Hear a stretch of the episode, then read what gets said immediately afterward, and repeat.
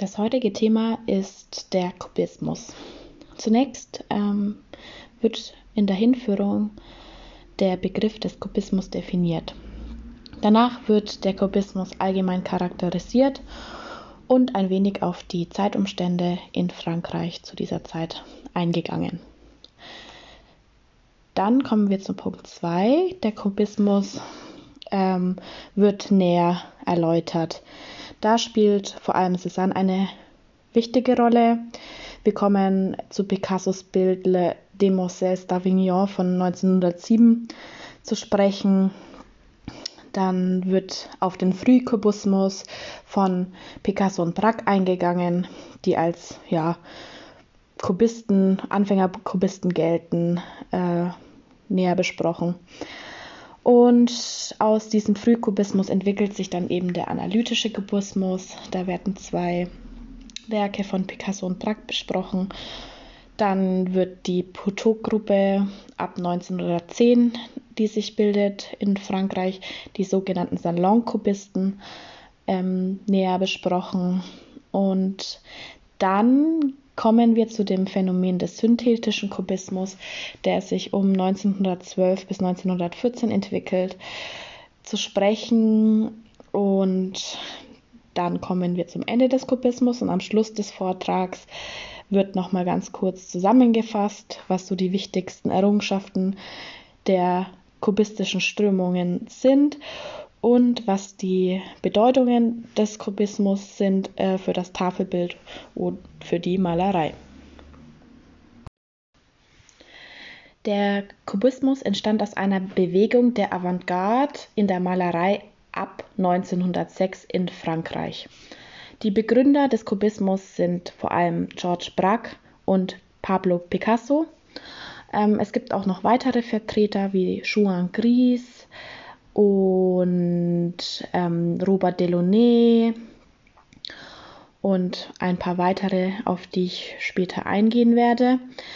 Ähm, der Kubismus hat sich eben im Frühkubismus, im Frühwerk von Braque und Picasso ähm, entwickelt, geht dann über in den analytischen Kubismus und endet mit dem synthetischen Kubismus.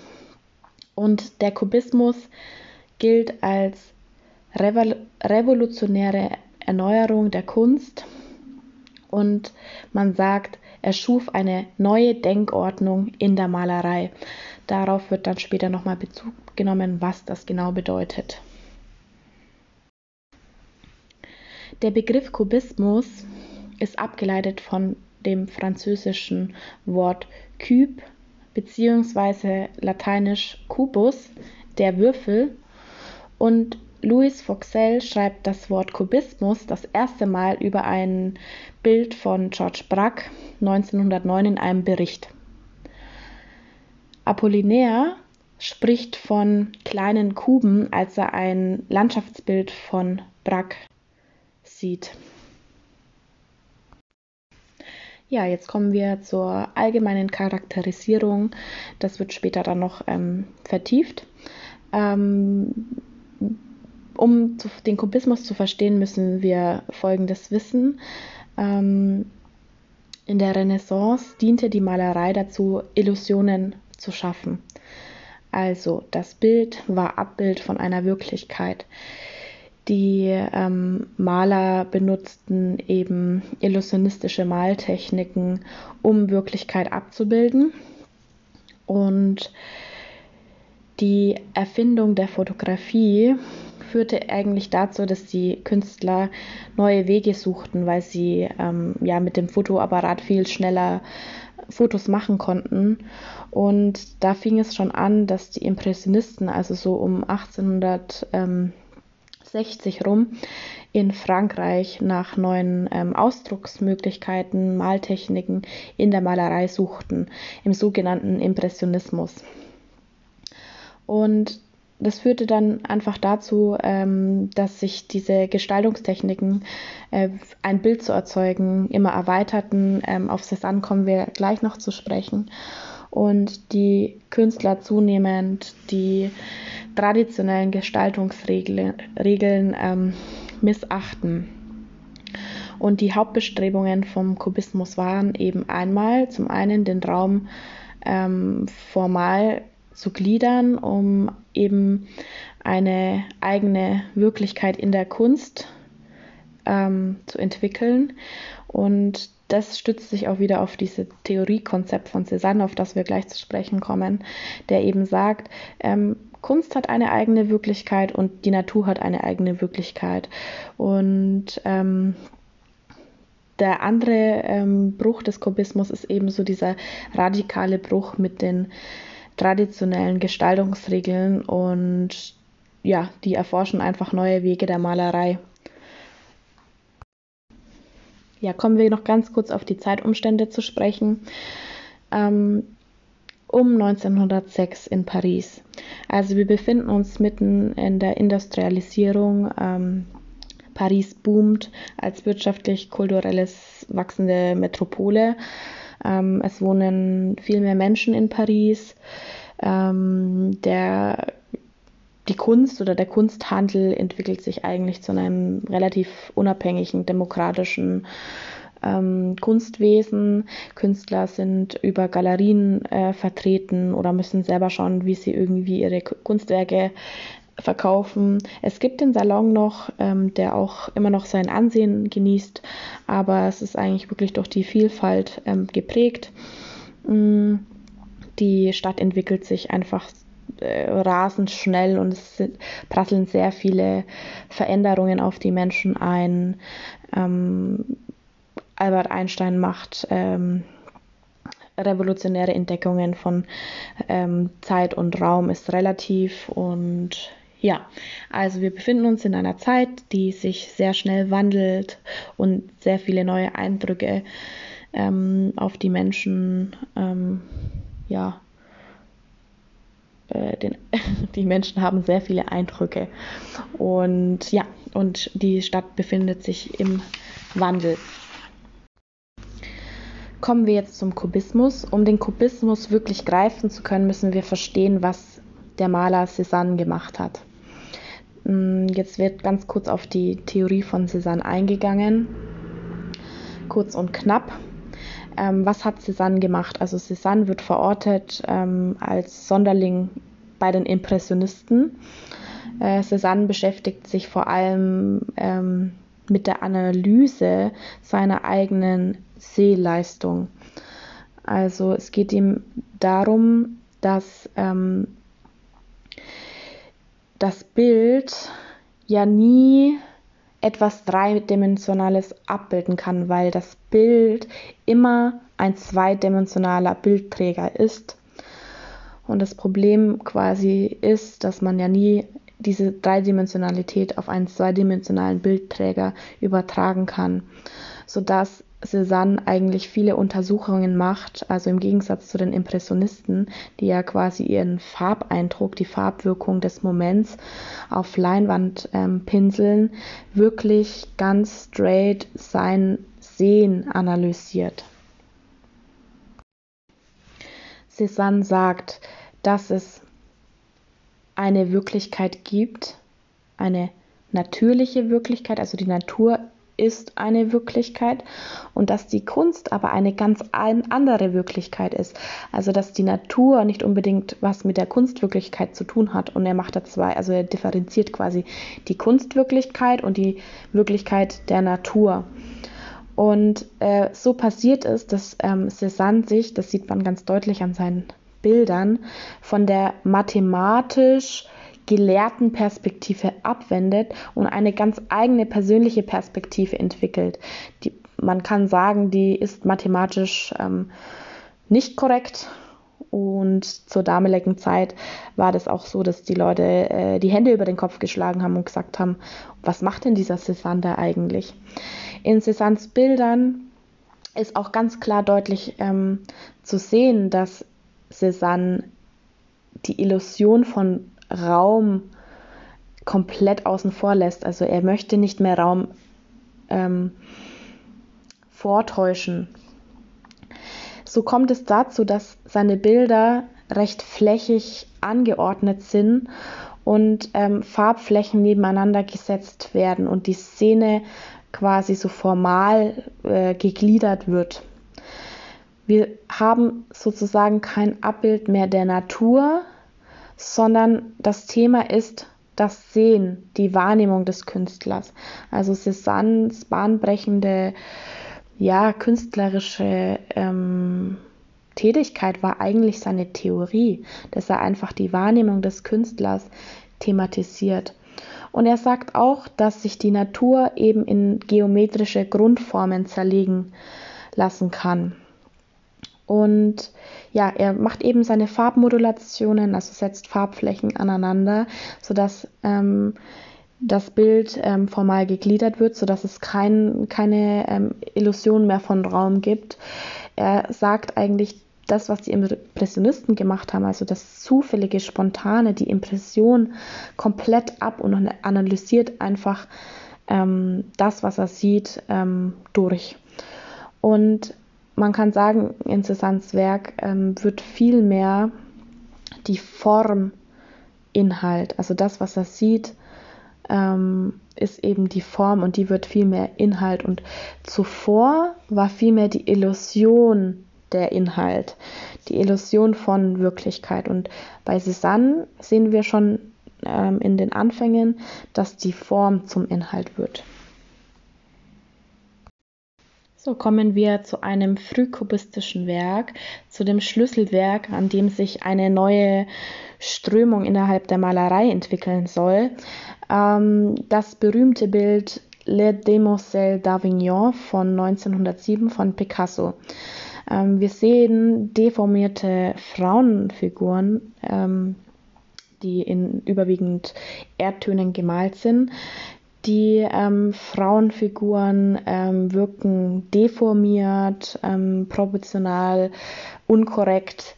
Und Picasso, von ihm weiß man, dass er sich sehr, sehr, sehr viel mit äh, Cézanne auseinandergesetzt hat, mit dessen Kunst und ihn auch sehr bewundert hat. Er hat sich zusätzlich mit ähm, primitiver Kunst und afrikanischen Skulpturen auseinandergesetzt. Und wenn man jetzt dieses Bild sieht, erinnert dieses ähm, Bild auch an afrikanische Masken und ähm, es ist sowas ganz anderes. Ähm, also der Körper wird ganz anders aufgefasst. Man kann schon so ein bisschen diese richtungsweisenden kubistischen Vorstöße erkennen, denn man sieht den freien Umgang mit dem Naturvorbild. Also der weibliche Körper ähm, ist quasi anders interpretiert und verändert. Und dieser freie Umgang sieht man eben auch in dieser Form, ähm, in der Formgebung und auch in der Farbperspektive. Also Farbe ist auch nicht mehr dazu da, um ähm, illusionistisch irgendwas abzubilden, sondern wird ähm, einfach nur dafür aufgewendet, um die Form zu definieren. Es wirkt sehr flächig und ähm, ja, man kann sagen, es ist eine sehr analytische und formale ähm, Herangehensweise. Ähm, was macht Picasso? Er deformiert ähm, die Proportionen. Der Vorder-, Mittel- und Hintergrund verschmilzt eigentlich miteinander. Man kann nicht mehr irgendwie eine räumliche Tiefenillusion ähm, erkennen. Und das Bild wirkt einfach ähm, sehr flächig, also eine flächige Anordnung von geometrischen Formen, die miteinander verbunden werden. Man kann sagen, sie sind noch sehr, ähm, das Bild ist noch sehr abbildhaft, also man erkennt schon, es handelt sich irgendwie um ähm, leicht bekleidete nackte Frauen. Und was auch noch sehr ins Auge springt, ist so diese Absage mit der schönen Malerei. Also man weiß auch über dieses Bild, dass ähm, Zeitgenossen dieses Bild schrecklich fanden und sich erschreckt haben, als sie das gesehen haben.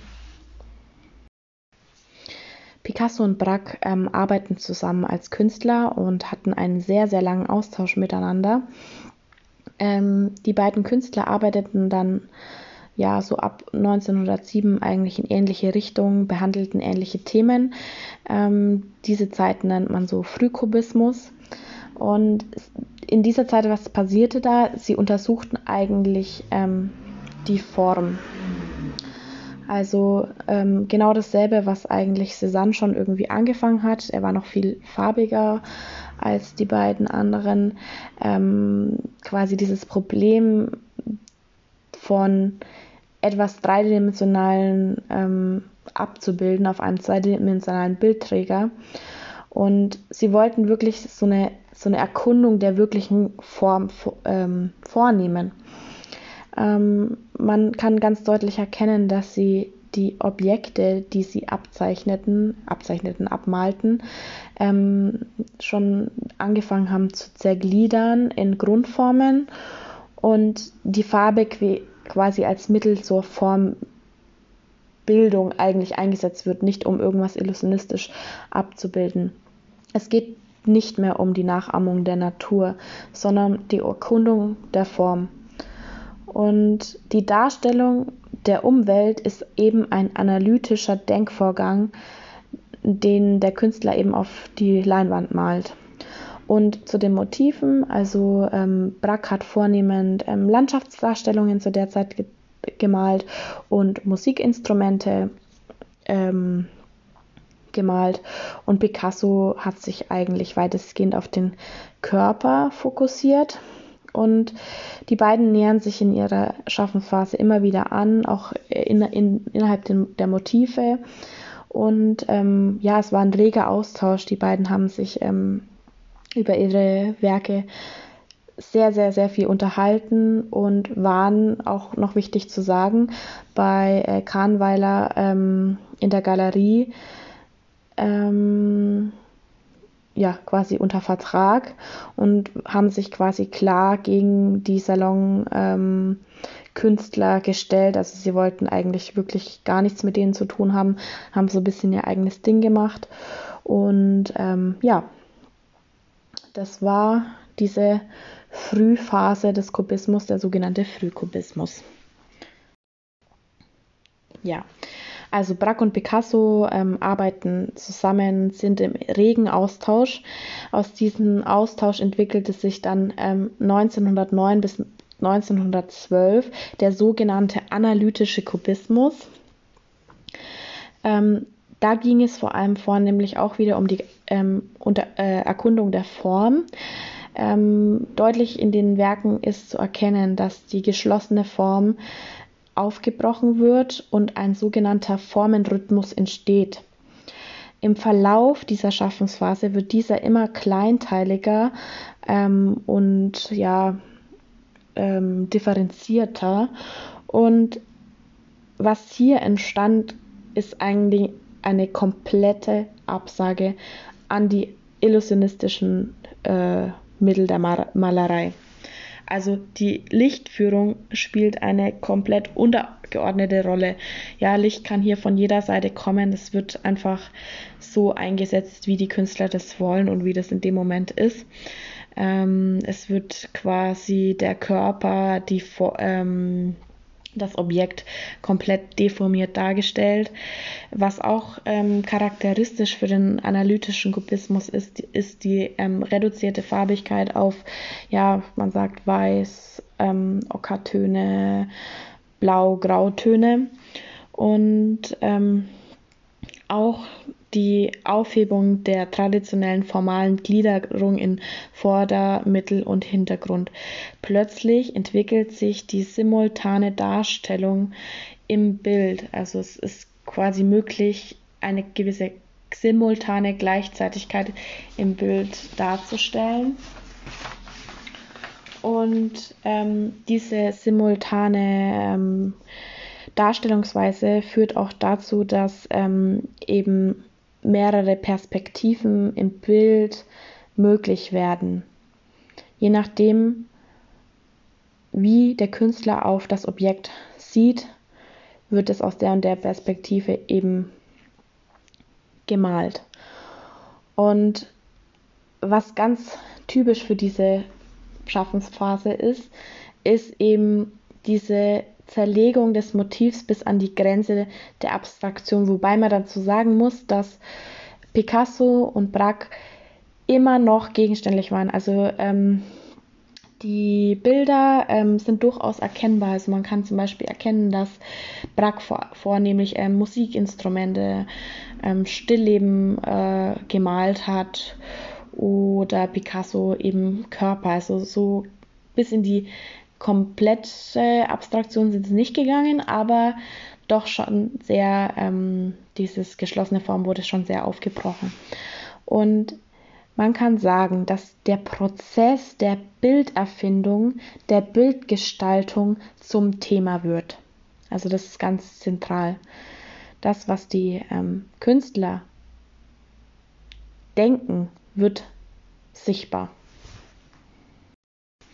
Jetzt kommen wir ganz kurz zur äh, sogenannten Poteau-Gruppe ab 1910 zu sprechen, die sich quasi ähm, ja, gleichzeitig zu Brax und Picassos Schaffensphase entwickelten. Ähm, ja, man kann sagen, also es war ein Zusammenschluss von unterschiedlichen Künstlern aus Frankreich. Die haben sich mit Apollinaire im Haus von Jacques Villon in Poteau zusammengeschlossen. Ähm, ja, Picasso und Prag sagten immer spöttisch die sogenannten Salonkubisten zu ihnen und die wollten auch echt nichts mit denen zu tun haben. Auch in der Literatur liest man öfter, dass diese Poteau-Gruppe eher so als gefällige Variante von Picasso und Braque abgestempelt wurden. Ähm, sie waren insgesamt auch an der äh, ja, geometrischen Abstraktion der Form äh, orientiert. Und ähm, was auffällig auch ist, dass eben ja viel mehr Farbigkeit eine Rolle spielt als jetzt zum Beispiel beim analytischen Kubismus von Picasso und Braque. Ähm, deswegen ähm, kann man auch noch jetzt so ein paar Sonderstellungen innerhalb dieser Boto-Gruppe vorstellen weil ja, die waren jetzt nicht nur gefällig, sondern haben auch noch ein paar neue Themen in den Kubismus eingeführt. Ich komme ganz kurz zu dem ersten Künstler und zwar ähm, Robert Delaunay, ähm, der eben sich in, seinen, in seiner Bildfindung mit den mit der Farbtheorie von Michel Yushin Chevreul äh, beschäftigt hat. Und diese Bilder sind ja abstrakte, bunte äh, Formgebilde und ähm, ja, der sogenannte Orphismus. Ähm, ja, die äh, würde man sagen, also erinnert so ein bisschen an so bunte, schöne Kirchenfenster, die ein bisschen abstrakter sind. Ähm, und ist auch wirklich viel abstrakter, ähm, schmuckhafter, ornamenthafter als jetzt ähm, Prag oder Picassos analytischen ähm, Bilder. Und ähm, trotzdem ist es interessant, dass er halt so ein bisschen sich mit diesen theoretischen Inhalten dieses Chemikers auseinandersetzt und darauf irgendwie sein, sein, seine Bilderfindungen ähm, setzt. Der zweite Künstler ist eben Fernand Leger, der eben in seinen Bildern auch noch andere Themen einbezieht. Also Picasso und Braque haben ja vornehmlich Landschaftsdarstellungen, Stillleben und Körper äh, thematisiert und Musikinstrumente. Und er ähm, setzt jetzt auch noch ähm, so Mensch, Maschine, ähm, Technik ins Bild. Ähm, in der Literatur ist auch zu lesen, dass viele ihn eben so als hm, Tubisten äh, bezeichnet hat. Es war auch einfach so eine Reaktion auf dieses Zeitgeschehen der Industrialisierung. Man kann sagen, es war echt so, er hat so verkörpert diese, diese glänzende metallische Oberflächen ähm, Beschaffenheit von Formen. Und ja, das führt eben dazu, dass eben auch einfach neue Themen oder Zeitgeschehen in den Kubismus einfließen. Und dann wäre noch zu nennen Marcel Duchamp, der in seinem Bild herabsteigende Treppe Nummer 8, glaube ich, eben noch Bewegung thematisiert. Und das sollten ja dann später die Futuristen, äh, ein Hauptthema der Futuristen werden. Ja, Genau, die Poteau-Gruppe wird eben in ihrer Darstellung fast vollständig abstrakt und das ist eigentlich so der wesentliche Unterschied zu Picasso und Braque, die eben nie komplett abstrakt werden. Ja, dann kommen wir zum ähm, synthetischen Kubismus um 1912 bis 1914 von Picasso, Braque und Juan Gris. Ähm, was hier wesentlich ist, dass die Bilder, die ja quasi im analytischen Kubismus relativ ja, abstrakt werden, wieder lesbarer werden. Also man kann eigentlich sagen, davor zerlegen sie die Flasche zu geometrischen Formen und jetzt gehen sie, die Synthetiker, also jetzt in der synthetischen Phase, gehen sie von den geometrischen Formen wieder zurück zur Flasche. Was in dieser Schaffensphase wesentlich ist, also Bilder werden wieder lesbarer und ähm, die abstrakten Formen werden eben zu Motiven zusammengefügt, die wir halt lesen können. Und eine ganz, ganz wichtige Erfindung zu dieser Zeit ist eben die, der Einbezug von kunstfremden Materialien in das Bild, die sogenannte Collage-Technik, Papier-Collé. Und das gemalte Bild erweitert sich eben mit realen Gegenständen, also Zeitungen, Tapetenreste, Sand wird in die Bilder mit eingearbeitet. Ähm, es entwickelt sich das kubistische Objekt bis hin zu äh, dem kubistischen Skulptur bis hin zum Ready-Made. Also die waren da, die haben einfach diese, diese, diese Bild, diese starre Bildform auf einen zweidimensionalen Träger, was ja auch immer so dieses Problem von den Kubisten war, dass es ja irgendwie um Dreidimensionalität geht, aber die hatten ja immer so, haben ja immer nach Lösungen gesucht, eben so weit aufgebrochen, die Form wurde so weit aufgebrochen und der Bildträger war so erweitert, ähm, quasi in den dreidimensionalen ähm, Raum rein. Und es war ganz ähm, eine ganz große Leistung, worauf sich dann auch später die folgenden Ismen, äh, Futurismus, Dadaismus, einfach dann auch dieser, dieser Erfindung annehmen und das weiter deklinieren. Äh, folgende Beispiele. Es gab dann eben Juan Gris, das Frühstück um 1905 oder ähm, Picasso Gitarre 1912 oder ähm, Obstschale, Flasche und Glas von Prag 1912. Und da sieht man eben, dass da eben Elemente eingearbeitet wurde, wurden oder teilweise dreidimensional ähm, aus dem Bildträger herausragen. Ja.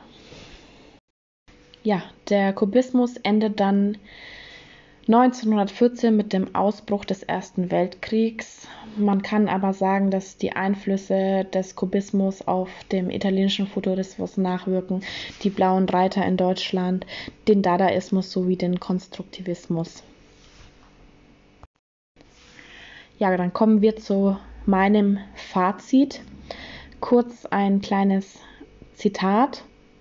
Man kann sagen, dass der Kubismus eine neue Denkordnung gegenüber dem Bild geschaffen hat. Der Betrachter ergötzt sich nicht länger, der Betrachter ist selbst schöpferisch tätig, sinnt und schafft ein Bild, indem er sich auf die plastischen Merkmale jener Gegenstände stützt, die als Form skizziert sind. Zitat Ende. Durch die Kubisten werden neue Bildwelten erschaffen, die mit den traditionellen Gestaltungsregeln brechen. Das Bild wird in Richtung Dreidimensionalität geöffnet, indem neue Gestaltungsverfahren wie die der Collage eingeführt werden. Das Brechen mit der Europäischen Konvention von Form und Perspektive führt zu einer Erweiterung des Tafelbildes, sodass von nun an der Weg zu einer Bildfindung viel mehr durch das subjektive Empfinden oder die subjektive Herangehensweise des Künstlers geprägt ist. Das Tafelbild beschränkt sich daher nicht mehr auf das reine Abbilden, sondern thematisiert zum Beispiel die Beobachtung des Künstlers, sodass dessen Malvorgang im Bild ersichtlich wird. Im Sinne Cézannes entwickelt das gemalte Bild eine eigene Bildwirklichkeit, und die ist eine andere als die Wirklichkeit der Natur. Apollinaire konstatiert über den Kubismus folgend richtig Zitat Anfang. Der Kubismus unterscheidet sich dadurch von der frühen Malerei, dass er nicht mehr eine Kunst der Nachahmung, sondern eine Kunst der Vorstellung ist. Zitat Ende. Der Kubismus befreit das Bild von der nachahmenden, illusionistischen Darstellung von Welt. Das Bild entwickelt sich also zum Spielfeld, um eigene Entdeckungen zu machen. Der Künstler kann den Dingen auf den Grund gehen, die ihm auch wirklich interessieren. Also das individuelle Interesse des Künstlers, wie beispielsweise die Analyse der Form, wird auch Thema und thematisiert. Auch der Betrachter wird mit einem neuartigen Bild konfrontiert, welches ihn nicht mehr das gefällige, schöne, illusionistische Abbild einer Wirklichkeit präsentiert, sondern ihn in die Gedankengänge des Künstlers involviert. So können wir also festhalten, dass nicht nur eine Erweiterung des Bildes im Kubismus stattfindet, sondern auch eine Erweiterung der Rolle des Betrachters.